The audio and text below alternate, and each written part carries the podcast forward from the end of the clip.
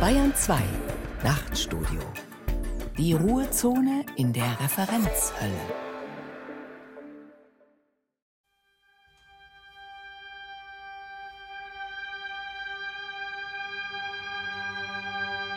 Die uns aufgezwungene herrschende Ordnung ist die beständige Verneinung all dessen, was nicht reduzierbar, unbeugsam und stolz ist.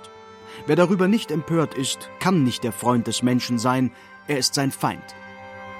Georges Bataille denn wäre es nicht Dionysos, für den sie den Umzug machen und die Hymne singen vom Phallus, so wäre es wahrhaft ein schamloses Treiben. Heraklit. Das Produkt des Philosophen ist sein Leben. Zuerst, vor seinen Werken. Das ist sein Kunstwerk. Friedrich Nietzsche. Sich entflammen lassen.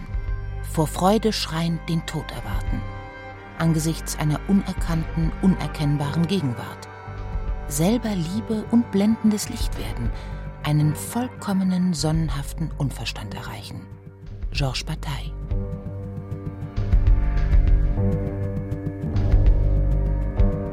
Opfer, Eros, Sonne, Tod. Der Theoretiker der Verausgabung Georges Bataille von Ulrich Bassange. Ein Büchermensch, der über den Eros schrieb. Ein Staatsdiener, der der Überschreitung huldigte. Ein ungläubiger Katholik auf Gottsuche. Wer war dieser Georges Bataille? Mein Werk ist auf eine, fast hätte ich gesagt, privilegierte Weise mit der Strömung verbunden, die man vielleicht nicht zu Unrecht als existenzialistische bezeichnet hat. Allerdings sind der heutige Existenzialismus und die dem französischen Existenzialismus benachbarten Philosophien professorale Philosophien. Sie sind das Werk von Berufsphilosophen, die sich durch verschiedene Examina qualifiziert haben. Bei mir ist das nicht der Fall, und es ist mir wichtig festzuhalten, dass ich mich sehr direkt auf jene Philosophien beziehe, aus denen der Existenzialismus hervorging, denen es aber noch nicht darum ging, die Universitätsphilosophie zu vertreten.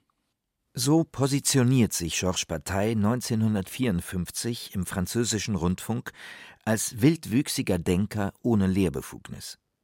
Gerichtet ist das an seine Kritiker, allen voran Jean-Paul Sartre, der ihn polemisch als neuen Mystiker apostrophiert hat. Nicht, dass Bataille kein solcher wäre, aber er ist eben noch so viel mehr. Ein philosophischer Grenzgänger, ein Erforscher des Eros, ein Pornograph und ein Querdenker, den selbst die Franzosen nur mit Mühe lieben können. Bataille ist außerdem einer, der interdisziplinär denkt wie keiner seit der Renaissance. Anthropologie, Soziologie, Philosophie, Ökonomie, Kunstgeschichte, Literatur, überall hinterlässt er Spuren und stellt Weichen. Und er ist einer, der sich der Totalität des Lebens verschreibt, ohne Rücksicht auf eigene und fremde Verluste. Ich habe mit der Idee des Glaubens vollständig gebrochen. Ich glaube nicht, dass ich damals, als ich dem katholischen Glauben anhing, auch nur im mindesten auf dem Weg zur Heiligkeit war. Ich befand mich vielleicht nicht weniger auf dem Weg zur Sünde. Ich erinnere mich aber daran, dass ich im Inneren des katholischen Glaubens zu der Vorstellung gelangt bin, das Paradies sei die Selbstaufhebung. Wer ist Georges Bataille? Ein 1897 geborener Bauernsohn.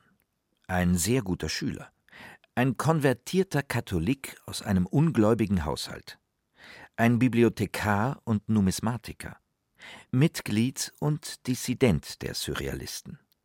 Ein an Rheumatismus, Tuberkulose und Arteriosklerose leidender Mann. Ein Prophet ohne Jünger. Ende der 40er Jahre besucht der Schriftsteller Georges Limbourg, wie Bataille, ein Beamter des französischen Staates, den Freund und Kollegen gelegentlich in Carpentras. Dieser ist dort als Bibliothekar angestellt und hat eine Dienstwohnung in der Bibliothèque Inguimbertine. Limbourg erinnert sich. Er trank sehr gern Wein, von dem er ziemlich oft in seinen Schriften spricht, und verachtete nicht das Eindösen, zu dem ihn dieses Gebräu ebenso sanft brachte, wie es bestimmte philosophische Meditationen bewirkte. Er verachtete nicht diese flüchtigen Schlaf- oder Schlummerzustände, aus denen er plötzlich wieder auftauchte und erneut auf die Dinge seine Augen öffnete. Sie waren zuerst erstaunt von einem intensiven und geisterhaften Blau, manchmal von einer merkwürdigen Starre. Wenn ich das Sein und die Unkenntnis, die es von sich selber hat, bis ans äußerste Ende der Reflexion führe, wie die sternbesäte unendliche Weite der Nacht, schlafe ich ein.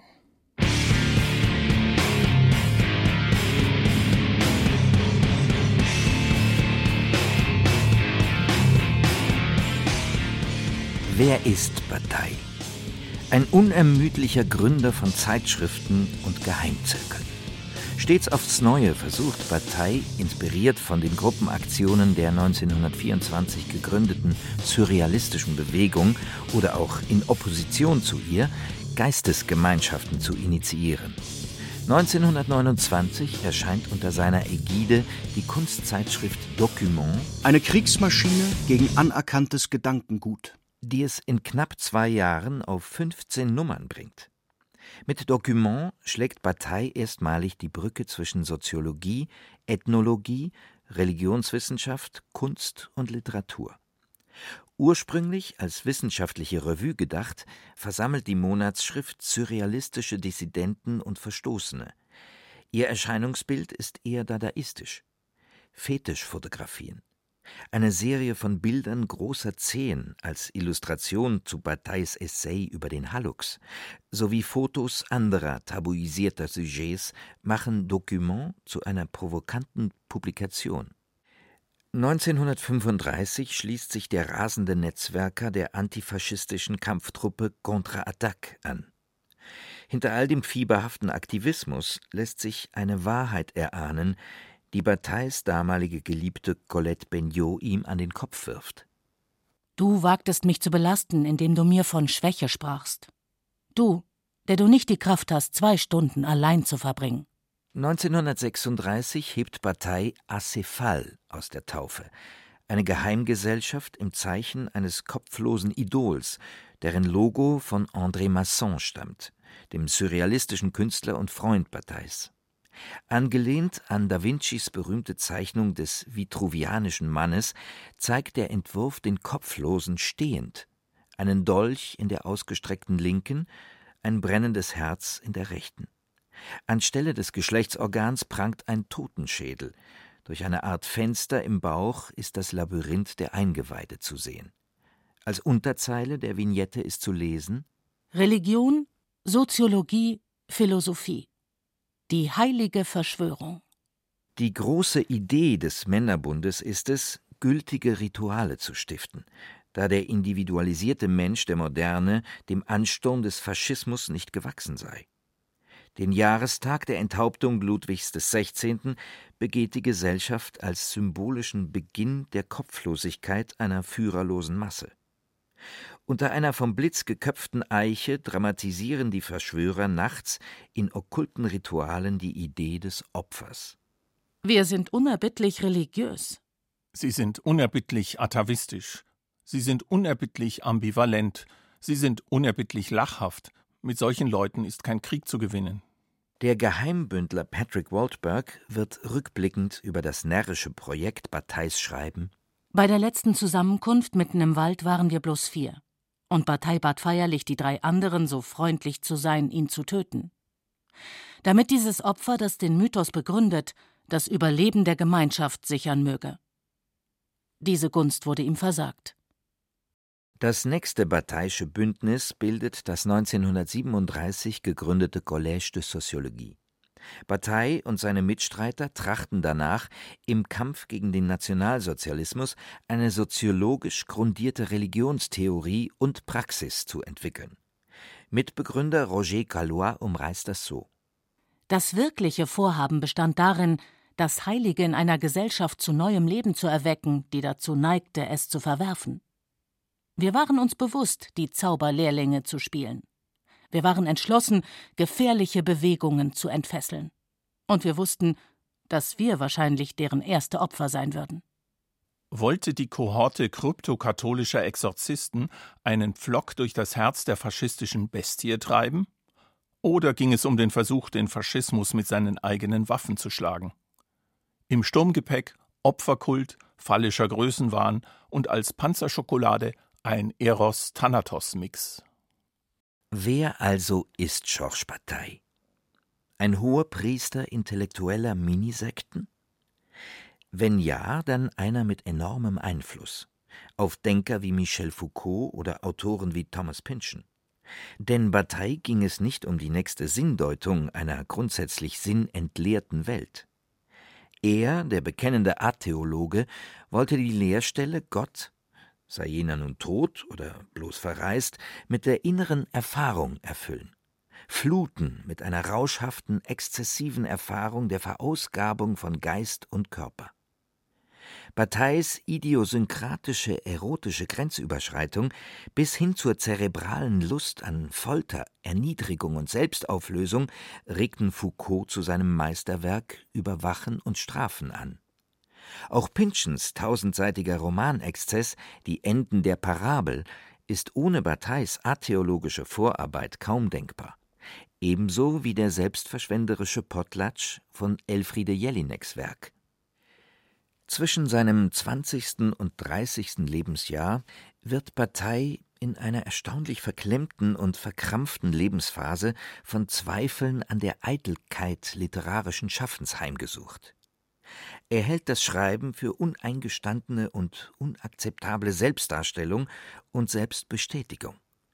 Schmerzlich empfindet er den Makel seines Beamtentums, hinter dem auch eine Lebensfeigheit steckt.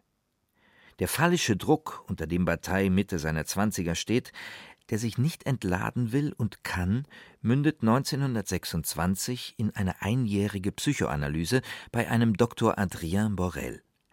Ein Freund schreibt über diese Zeit Jahrelang hinderte ihn eine Art starke innere Blockierung am Schreiben.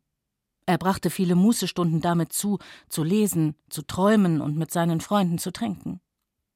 Eingenommen vom Vorbild einiger von ihnen, versuchte er sich von der erdrückenden Hemmung, die ihn einschnürte, mit Hilfe einer Psychoanalyse zu befreien. Die vielleicht wenig orthodox, aber tolerant, intelligent, gewiss erfolgreich war und nach welcher es ihm gelang, sein erstes Buch zu schreiben. Dr. Borel schenkt ihm das Foto eines gefolterten Chinesen, das Partei nach eigener Aussage zur Meditation nutzt. Es zeigt eine Hinrichtung nach der Methode der tausend Schnitte, auf Chinesisch Ling Chi. Der Delinquent wurde bei lebendigem Leibe langsam zerstückelt.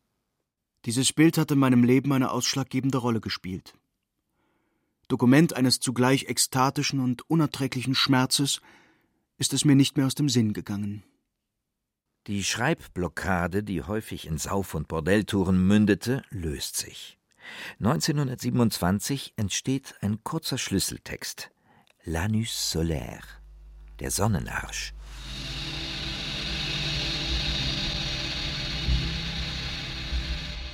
Ich möchte erwürgt werden, während ich das Mädchen vergewaltige, zu dem ich werde sagen können, du bist die Nacht. Die Sonne liebt allein die Nacht und richtet die schändliche Rute ihrer Strahlengewalt auf die Erde aber sie vermag weder den Blick zu erreichen noch die Nacht, obgleich die nächtlichen Weiten der Erde sich beständig der Schändlichkeit des Sonnenstrahls zuwenden. Der Sonnenring ist der unversehrte Anus eines Körpers von 18 Jahren, der so blendend ist, dass ihm nichts gleichkommt außer der Sonne. Aber der Anus ist die Nacht. In einer bizarren und für ihn typischen Mischung verbindet Bataille animistische Kosmogonie mit parawissenschaftlichem Denken. Prämisse seines Textes ist die Behauptung, dass die Welt, das Leben, jede Sache die Parodie einer anderen ist und dass eine Interpretation fehlt. Übrigens durchaus ein Anlass für Komik und schwarzen Humor. Bataille versucht eine Struktur in Mensch und Universum zu finden, indem er Mechanik und Geometrie als Hilfskonstruktionen benutzt. Wahrscheinlich vergeblich. Die beiden wichtigsten Bewegungsarten sind die rotierende Bewegung und die sexuelle, deren Kombination durch eine Lokomotive zum Ausdruck gebracht wird, die aus Rädern und Kolben zusammengesetzt ist. Die beiden Bewegungsarten verwandeln sich wechselweise ineinander. So gewahrt man, dass die Erde mit ihrer Umdrehung die Tiere und die Menschen zum Koitieren bringt Und da das Hervorgerufene ebenso gut Ursache ist wie das Hervorrufende, dass die Tiere und die Menschen mit ihrem Koitieren die Erde zur Umdrehung bringen. Das Dasein, die Geschichte, die Welt und ihre Dinge eine Folge sexualmechanischer Abläufe. Die Wesen vergehen nur, um neu zu entstehen, nach Art der Falli, die aus den Körpern herausfahren, um in sie hineinzufahren. Ein materialistisches Panoptikum, absurd und verschroben wie ein Gemälde von Roberto Matta. Ein Mensch erhebt sich ruckartig wie ein Gespenst aus einem Sarg und sackt ebenso ruckartig zusammen. Einige Stunden später erhebt er sich wieder und sackt erneut zusammen. Und so an einem Tag wie dem anderen. Denn dieser große Koitus mit der Himmelsatmosphäre wird geregelt durch die Erdumdrehung im Angesicht der Sonne. Bataille schwelgt in erotischer Natursymbolik. Oder macht er sich lustig?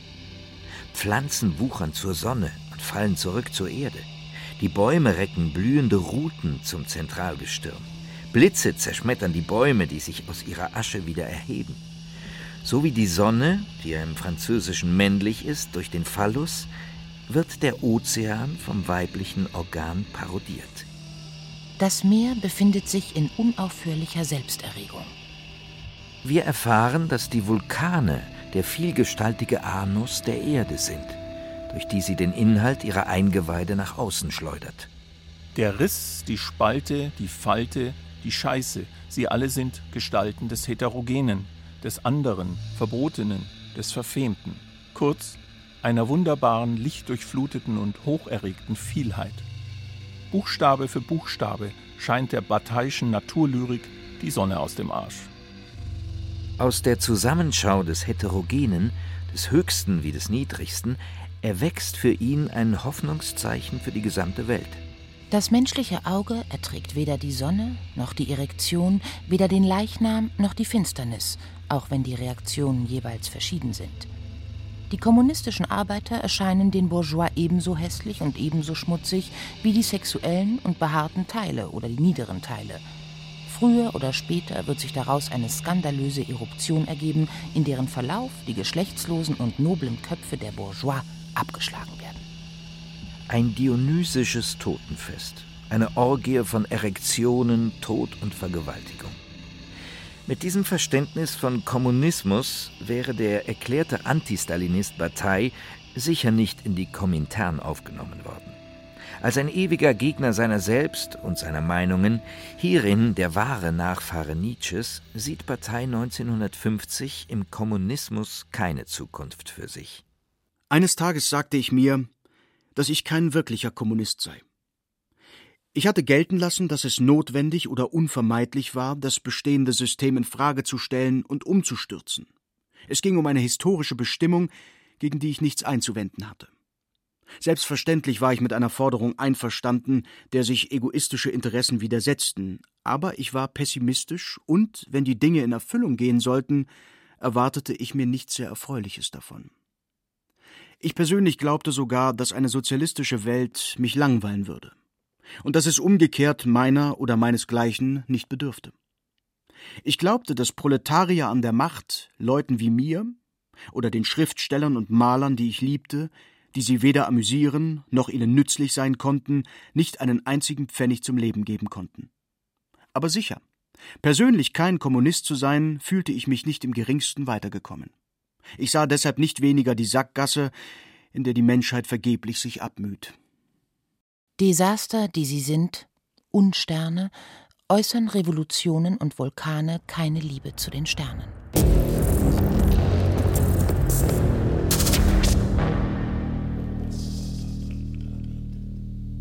Die Schrecken der Kindheit, verbunden mit der Erinnerung, auf den Knien meines Vaters die Hosen ausgezogen zu bekommen eine Art Ambivalenz zwischen dem Furchtbarsten und dem Herrlichsten.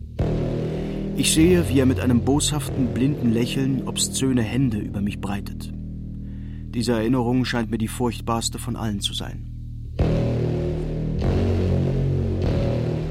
Aristide Bataille war erblindet durch Syphilis. Das Bild des zunehmend hilflosen und verfallenden Vaters überschattet die Kindheit des kleinen Georges. Er hat Schulprobleme absentiert sich von den anderen Kindern. 1913 kulminiert die väterliche Krankheit. Diese Szene aus der Erzählung Die Geschichte des Auges mag man autobiografisch deuten oder nicht. Eines Nachts wurden meine Mutter und ich von einer Rede geweckt, die der Kranke in seinem Zimmer brüllend hielt. Er war plötzlich wahnsinnig geworden. Der Arzt, den ich gerufen hatte, kam sehr rasch. In seinem Redefluss malte sich mein Vater die glücklichsten Erlebnisse aus.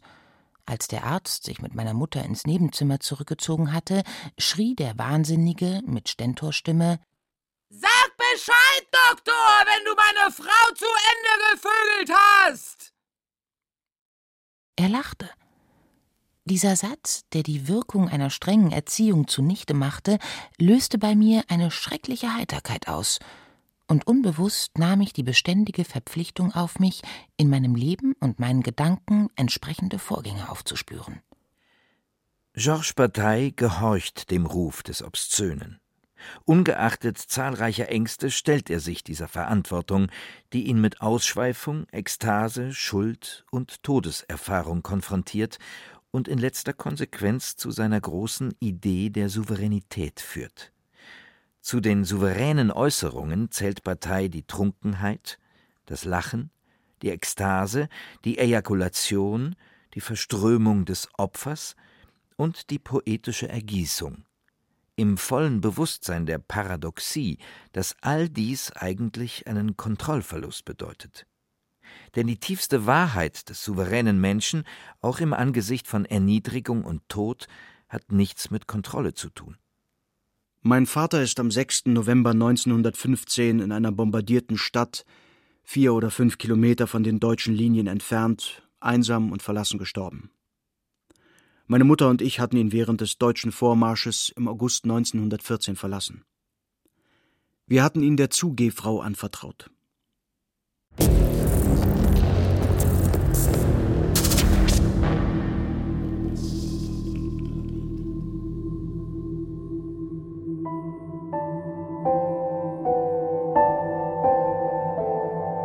Möchte den Mädchen die Kleider ausziehen, in unersättlicher Begierde nach einer Lehre jenseits meiner selbst, in der ich untergehen kann. Folgten wir Bataille, müssten wir den Skandal der Sexualität wieder wahrnehmen, akzeptieren, dass sie hässlich ist, schändlich, schmutzig. Die Hässlichkeit der Geschlechtsorgane, der geäderte Schwanz, die behaarte Möse, die Spalte, der Riss, der Schmutz, diese Abscheulichkeit ist mit einem Tabu belegt, das gebrochen werden muss. Doch unmittelbar danach wird es wieder errichtet. So verfuhren wenigstens archaische Gesellschaften, die zu ritualisierten Zeiten die Dämme einrissen, um Sex, Gewalt und Tod ihre Rechte einzuräumen. Aber woher ein Verbot nehmen, das sich noch brechen ließe? Zuckende Leiber sind nur einen Mausklick entfernt, unbegrenzt verfügbar in einer unaufhörlichen globalen Orgie, für den etwas ausgefalleneren Geschmack haben wir Hinrichtungs- und Vergewaltigungs-Selfies. Ficken und Vögeln sind die Namen alkoholischer Getränke und viele kleine Freiheiten machen das Fehlen der einen großen vergessen. Es herrscht die Bedingtheit statt der Souveränität. Gegen was gilt es also aufzubegehren? Gegen katholische Tabus? Der Einfluss des Vatikans ist im Schwinden begriffen. Gegen protestantische Leibfeindlichkeit? Die ist im Hegelschen Sinne in der Selbstoptimierung aufgehoben. Hilf uns, heiliger Bastardpartei.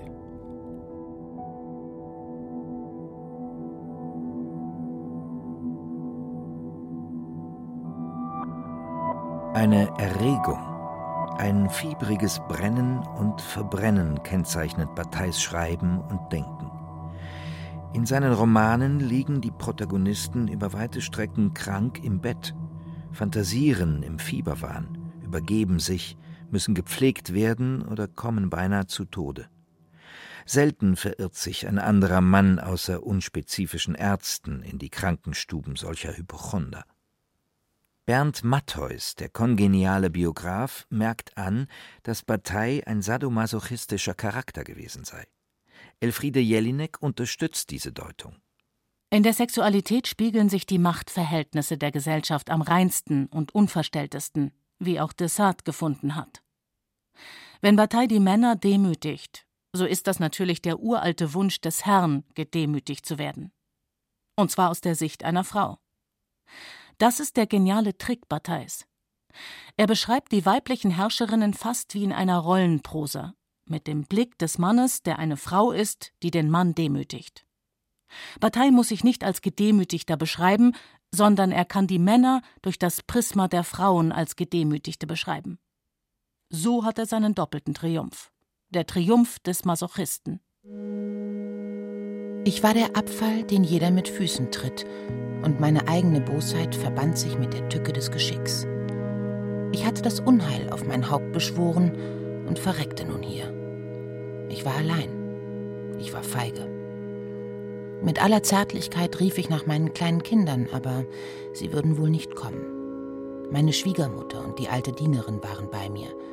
Beide waren in der Tat wie geschaffen, einen Leichnam zu waschen und ihm den Kiefer hochzubinden, damit der Mund nicht so lächerlich offen steht. Geliebte, weibliche Kumpel, Mutterfiguren, Ex-Frauen, anwesend oder abwesend bevölkern diese masochistischen Welten führen ihr Spiel auf vor dem Bett des eingebildeten Kranken. Auftritte und Abgänge wie auf dem Theater. Ein tragikomisches Tableau, wie es sich auch vor dem blinden und bettlägerigen Vater abgespielt haben mag. Ich wurde immer gereizter. Meine Schwiegermutter machte mir eine Kampferspritze, aber die Nadel war stumpf und der Einstich tat mir sehr weh.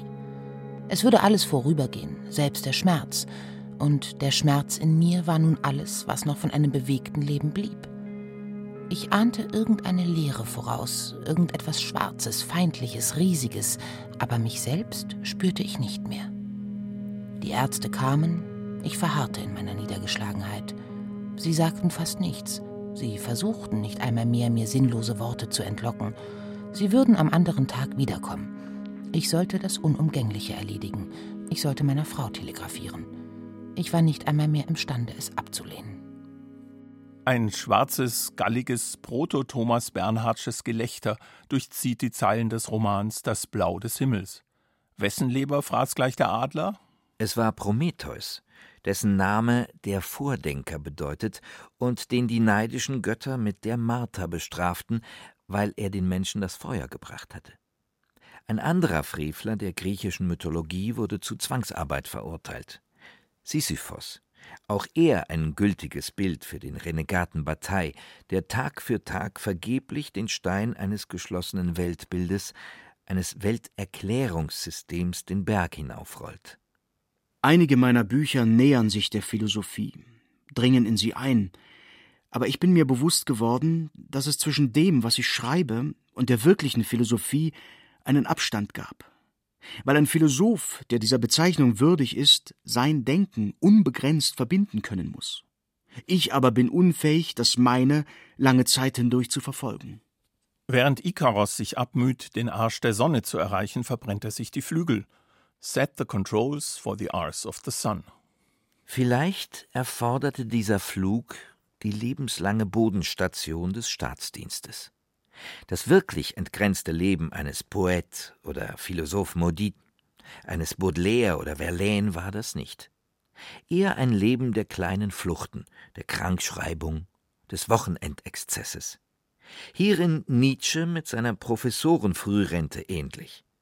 Dessen Lektüre flößte Bataille ein entscheidendes Gefühl ein. Warum weiterdenken? Warum zu schreiben beabsichtigen, da ja mein Denken mein ganzes Denken so vollständig, so bewunderungswürdig ausgedrückt worden war. Und genau wie der Einsiedler von Sils Maria hegte Bataille Argwohn gegenüber dem hauptberuflichen Philosophieren. Zu rastlos, zu weitreichend waren seine Interessen, von Anthropologie und Ethnologie über Soziologie bis hin zu Früh- und Kunstgeschichte. Seine Philosophie sollte sich dem Test des Lebens unterziehen auf der Flucht vor beängstigenden Zeitläuften, in durchdiskutierten Nächten, im Kreuzfeuer chaotischer Beziehungen, in wahllosen Orgien und Trinkgelagen. Ein phänomenales Gedächtnis wird hier geholfen haben, sich noch nach ärgsten Ausschweifungen an die Geistesblitze der vergangenen Nacht zu erinnern.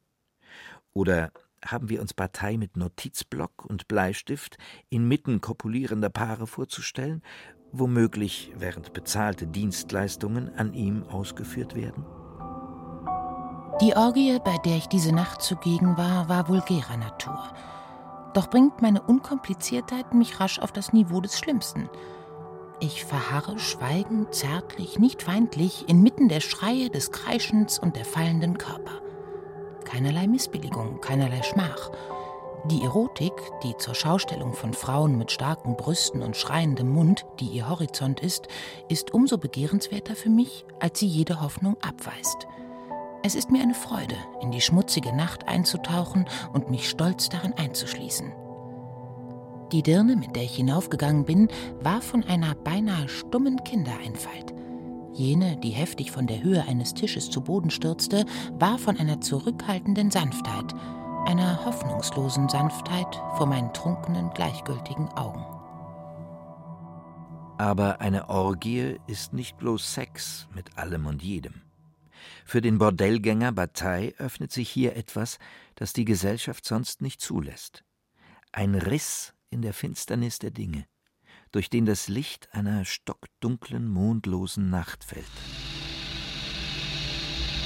Ich gehe gerne, notfalls auf einem Umweg, an der Madeleine vorbei. Ich bemerke den Obelisken zwischen den Kolonnaden des Palais Gabriel oberhalb des Palais Bourbon, seine Nadel paarend mit der goldenen Kuppel des Invalidendoms. Der Dekor stellt in meinen Augen die Tragödie dar, die ein Volk an diesem Ort aufführte. Das Königtum, der Schlüssel dieser monumentalen Anordnung, im Blut ertränkt, unter dem Gejohle einer wüsten Menge, darauf wiedererstehend in steinernem Schweigen, diskret, undurchdringlich für die Achtlosigkeit der Passanten. Ich kann nicht ohne lebhafte Bewegung an die Weltseele denken, die in der Architektur des Invalidendoms begraben und verherrlicht ist. Ich entgehe mühelos der Verzauberung, die leichtere Geister fesselt, doch die Größe des hegelianischen Gebäudes, einer verfallenen Verdopplung, findet in mir einen fernen Widerhall. Glorien, Katastrophen und Verschwiegenheiten schließen sich zu einem ungreifbaren Geheimnis zusammen, aus dessen Tiefe sich der Obelisk erhoben hat. Ich bin seit Kriegsbeginn zweimal zum Fuß des Monolithen gegangen, den ich niemals in solchem Dunkel gesehen habe. Wenn man ihm nicht in der gegenwärtigen Nacht nahegekommen ist, entgeht einem seine höchste Majestät. Von der Basis bemerkte ich, wie der Granitblock sich in der Tiefe des Himmels verlor. Er schnitt seine Kanten direkt in das Funkeln der Sterne. In der Nacht hatte der aufragende Stein die Majestät der Berge. Er war schweigsam wie der Tod und die Sandwüste, schön wie die Finsternis und zerreißend wie ein Trommelwirbel. Mitten im Zweiten Krieg eine stille Ekstase. Und da ist sie, diese meditative Verbindung zwischen oben und unten, die Linien, die Nadeln, die Pfähle, die Säulen, zwischen Himmel und Erde, zwischen dem Göttlichen und der Kopulation, dem Entrückten und dem Ausgeschiedenen. Sein Glied bedrohte den Himmel, heißt es bei Dessart. Der Mensch als Phallus, ein allumspannendes Gefühl.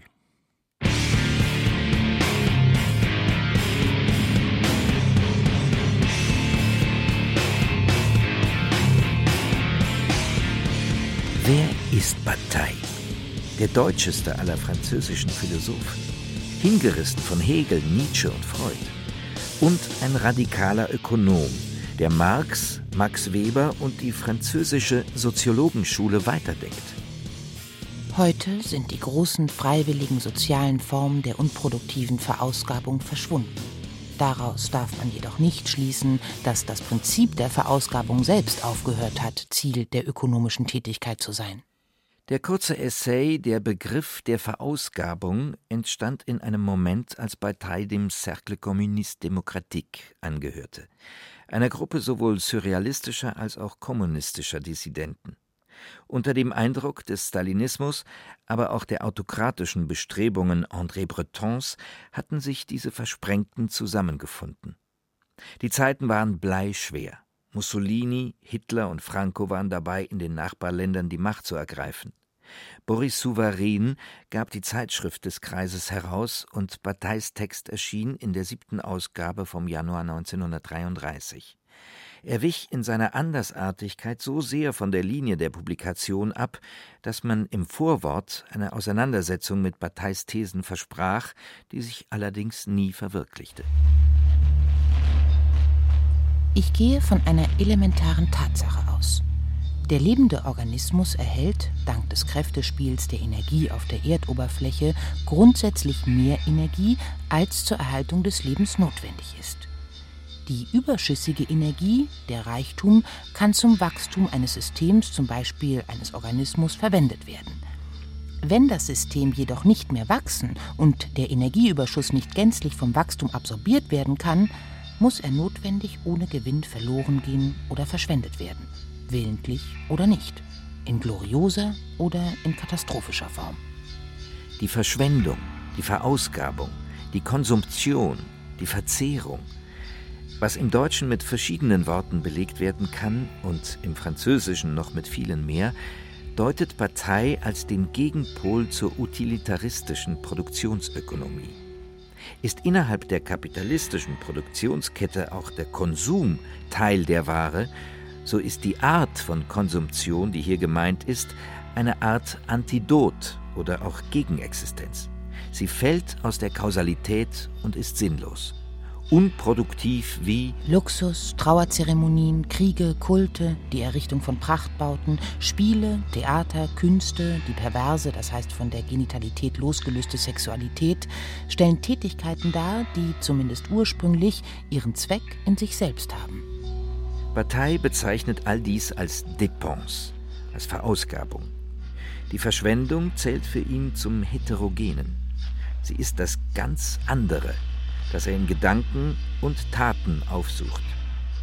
In Bataischer Logik ist die Verschwendung produktiv, allerdings in einem anderen Sinne. Hier wird das Heilige produziert. Wenn Jugendliche randalieren und zerstören, Leute Amok laufen, ohne zu wissen warum, generieren sie Heiliges. Lateinisch sacrum, in seiner doppelten Bedeutung von heilig und verflucht. Sakrament. Und wie entsteht Heiliges? Durch Opfer. Auch hier hilft das Lateinische. Sacrificium von sacra facere. Heilige Dinge erzeugen. Aus Zerstörung und Verschwendung von Dingen, aber auch von Leben, tierischem wie menschlichem, geht das Heilige hervor, als ein Ausnahmezustand, der die Normalität aufhebt. Damit ist klar, dass heilige Dinge durch eine Verlusthandlung entstehen. Besonders der Erfolg des Christentums muss durch den Wert der schimpflichen Kreuzigung des Gottessohns erklärt werden, die die menschliche Angst zu einer Vorstellung grenzenloser Verlorenheit und Erniedrigung erweitert. Die alten Gesellschaften hatten diese Momente der Verschwendung, die Aufhebung der Tabus fest eingeplant, ritualisiert. Wie der Ethnologe Marcel Mons 1924 schrieb: Das Verbot wurde erdacht, um es zu überschreiten. Von den Sumerern bis zu den Römern galt das öffentliche Verprassen, die freigiebige Verschwendung im Jahreszyklus als Gegebenheit. Fast könnte man sagen, als Sakrament. Der Abglanz rituell vergossenen Blutes, das von den Stufen aztekischer Pyramiden floss, fiel noch auf die mittelalterlichen Hinrichtungszeremonien. Ganz wie sein Erlöser wurde der Missetäter durch seine Tötung geheiligt. Das Opfer gibt der heiligen Welt zurück, was der dienstbare Gebrauch degradiert, profaniert hat. Angeregt von Marcel Mons und seinem Buch über die Gabe denkt Bataille seit Ende der 1920er lange und gründlich über Formen der Gabe wie das Menschenopfer und den Potlatsch nach. Der Potlatsch besteht im Allgemeinen in einem beträchtlichen Geschenk von Reichtümern, das ostentativ gemacht wird mit dem Ziel, einen Rivalen zu demütigen, herauszufordern und zu verpflichten. Der Tauschwert des Geschenks ergibt sich daraus, dass der Beschenkte, um die Demütigung aufzuheben und die Herausforderung zu erwidern, der Verpflichtung nachkommen muss, sich durch ein noch größeres Geschenk zu revanchieren. Gerd Bergfleet, Parteiübersetzer und Kommentator, rät dazu, sich die Subversion des Potlatsch so buchstäblich wie möglich vorzustellen. Verschwendung soll das System von Produktion und Aneignung unterminieren, zerstören sprengen. Bataille greift das vom Gedanken der Nützlichkeit getragene kapitalistische Wirtschaftsmodell in seinem Kern an. Denn statt Verschwendung regiert dort Überproduktion auf Kosten der Arbeiter und der Natur. Ein gewisser Anteil wird dennoch unproduktiv für Luxus verbraucht. Wenige Schritte von der Bank entfernt warten Juwelen, Kleider und Autos hinter den Schaufenstern auf den Tag, an dem sie dazu dienen werden, den wachsenden Glanz eines sinistren Industriellen und seiner noch sinistreren alten Gattin darzustellen. Das Hassenswerte an der Bourgeoisie ist aus Batailles Blickwinkel, dass der Bürger nur noch für sich selbst verschwendet, unfähig, einen luxuriösen Prozess bis zum Ende zu treiben. Alles generöse, orgiastische, maßlose ist verschwunden. Rivalitäten, die weiterhin das individuelle Handeln bestimmen, finden nur noch im Verborgenen statt und gleichen einem schamhaften Aufstoßen. Da die protestantische Arbeitsethik mit ihrem puritanischen Hass auf Vergeudung genauso im Sozialismus wirkt, gilt die Kritik auch ihm. Und so sieht Bataille dank seiner Verausgabungstheorie bereits 1949 die Implosion des Akkumulationsimperiums Sowjetunion vorher.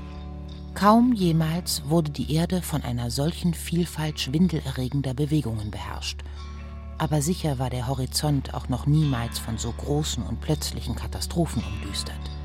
Träten sie ein, dann wären die Methoden der Sowjetunion als einzige auf der Höhe einer ruinierten Unermesslichkeit.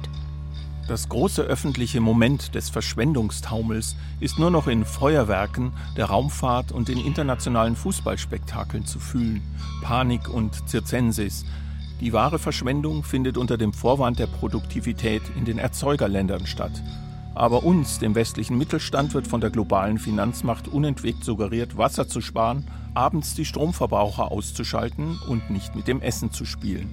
Und ja, wir sollen konsumieren. Waren, Essen, Sex. Alles, was es für Geld gibt. Auf Amazon, eBay, Zalando, im Supermarkt, im Bioladen, im Flatrate-Bordell. Doch hat all das mit der ritualisierten Verschwendung, die Heiligkeit hervorbringt, nichts mehr zu tun. Bedenken wir die irgendwie anrührend naiven Worte von Marcel Mauss aus dem Jahr 1925.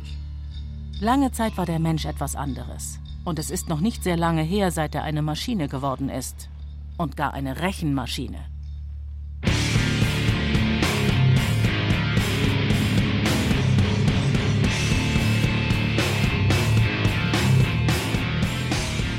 Lebendig gerupft. Wir hatten ein Gefieder. Geflogen sind wir nicht. Eine Aversion gegen abgeschlossene Theoreme, wie Nietzsche. Es sind nicht Gebäude, in denen Bataille denkt, es sind Funken, zwischen denen sich Lichtbögen aufspannen können. Ich denke wie ein Mädchen, das den Rock hebt.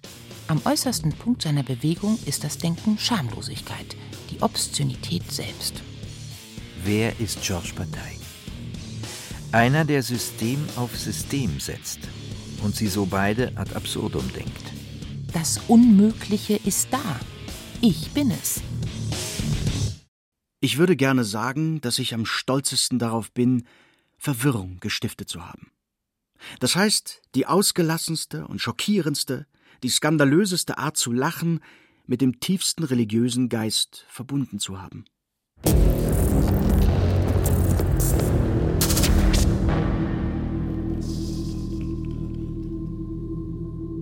Zwei seiner wichtigsten und schönsten Bücher schreibt er mitten im Zweiten Weltkrieg, unter der Bedrohung des Vichy-Regimes und im Angesicht aller geplatzten revolutionären Hoffnungen. 1940 erscheint Die Freundschaft, ein fiktives Tagebuch.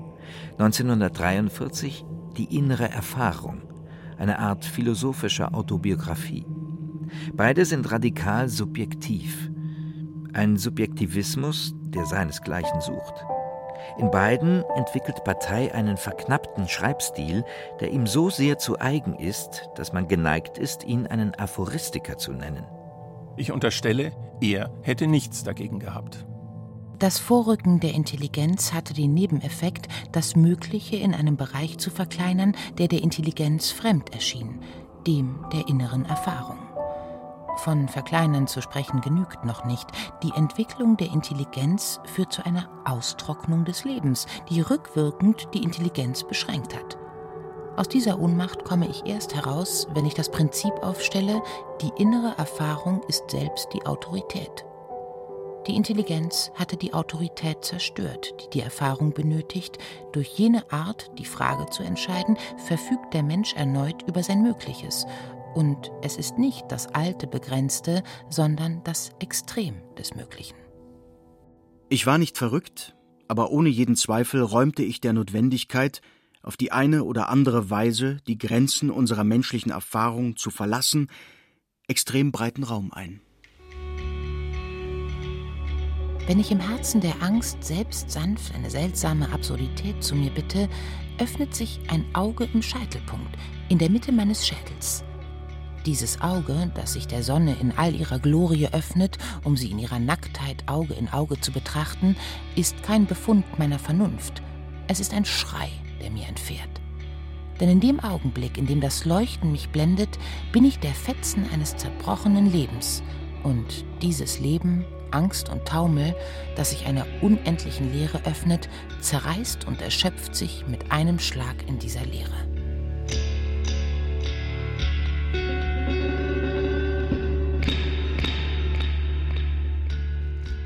Die Vorstellung vom Sturz in die bodenlose Leere des Himmels durch dieses dritte Auge oben auf dem Kopf wird zur Obsession. L'œil pineal, im Namen schwingt eine anatomische Realität mit, denn die Zirbeldrüse, auch Epiphyse genannt, wurde aufgrund ihrer Form bereits im 15. Jahrhundert vom Anatomen Vesalius als Corpus pinealis mit einem Pinien- oder Zirbelkiefernzapfen verglichen. Andere Kollegen nannten sie heimlich Penis cerebri, das Großhirnglied. Die Epiphyse schüttet das Melatonin aus, jenes Hormon, das den Tag-Nacht-Rhythmus des menschlichen Körpers steuert. Also ist das Zirbelauge, wenn man so will, eine Art Sonnenrezeptor. Hätte das Partei 1942 gewusst, er wäre begeistert gewesen. Leider wurde das Melatonin erst 1958 entdeckt. Einige Reptilien, Amphibien und Fische wie Neunauge oder Ochsenfrosch verfügen übrigens tatsächlich über ein Scheitelauge. Wer meint, das wäre jetzt alles schon ziemlich weit draußen, dem sei versichert, es geht noch weiter. Schwerlich kann man Sartre verdenken, dass er Bataille in der Klimax einer fast 30-seitigen Kritik als neuen Mystiker diskreditiert. Musste dieser denn ausgerechnet die heilige Angela von Foligno zitieren? Just your mouth. Just your love. Just your anointing oils, just your name. Einmal wurde meine Seele erhoben und ich sah Gott in einer Klarheit und Vollkommenheit, die ich niemals in dem Maße in solcher Fülle gekannt hatte. Und ich sah da keinerlei Liebe. Ich habe damals jene Liebe verloren, die ich in mir trug. Ich wurde zur Nichtliebe gemacht. Und darauf, danach, sah ich ihn in einer Finsternis, denn er ist ein so großes Gut, dass er nicht gedacht oder begriffen werden kann. Und nichts von dem, was gedacht oder begriffen werden kann, erreicht ihn oder kommt ihm nahe. Angela von Foligno, eine Mystikerin des 13. Jahrhunderts, hatte ein frivoles Leben im Luxus geführt. Sie kannte sehr wohl das Brennen des Fleisches. Doch war sie mit 37 bekehrt worden und diktierte fortan ihrem Beichtvater Visionen, die von Ekstase und verzückter Todesliebe künden. Das Paradoxe und Unheimliche ihrer Visionen mag dazu geführt haben, dass sie erst über 700 Jahre nach ihrem Tod von Papst Franziskus heilig gesprochen wurde. Vielleicht waren auch Aussagen wie diese der Kanonisation abträglich es widerfuhr mir damals nach dem Willen Gottes, dass meine Mutter starb, die für mich eine große Behinderung gewesen war. Danach starb mein Gatte, und in kurzer Zeit folgten ihm alle meine Söhne. Ich hatte mich auf den Weg gemacht, von dem ich gesprochen habe, und hatte Gott gebeten, sie sterben zu lassen.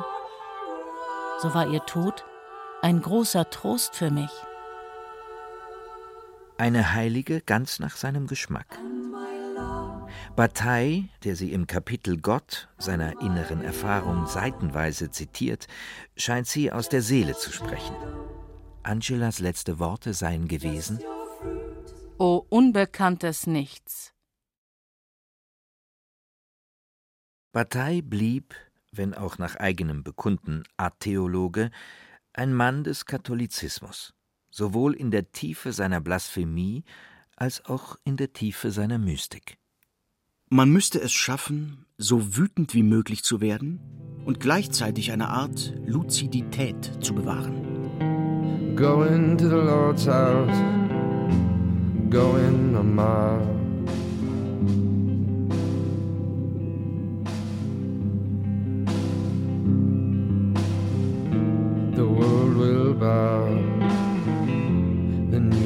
Broken for those who don't know how.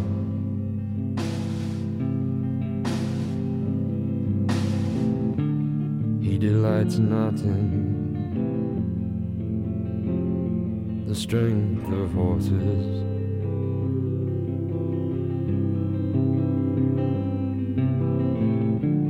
He takes no pleasure in the cleverness of man.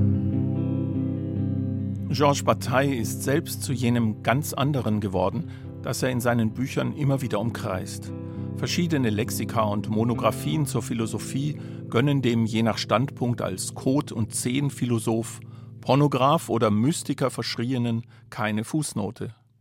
Ungeachtet seines Einflusses auf Zeitgenossen und Nachgeborene wie Lacan, Baudrillard, Derrida, Foucault und ebenso ungeachtet der Anstrengungen deutscher Autoren und Übersetzer rund um den Verlag Mattes und Seitz bleibt Georges Bataille auch über 50 Jahre nach seinem Tod ein ausgesonderter, ein Exkrement im Hauptstrom der Philosophie. Es scheint, als sei eine Lehre des ganz anderen, eine Heterologie, von selbst dazu verdammt, aus dem Kanon zu verschwinden. Und der Heterologe mit ihr. Das ist schade, denn wer ihn liest, der wird niemals fertig, dem scheint die Sonne aus dem Arsch, dem werden mystische Schauungen zuteil, der opfert sich dem Luxus des Fleisches wie des Geistes, um am Ende dem Tod ins Gesicht zu lachen.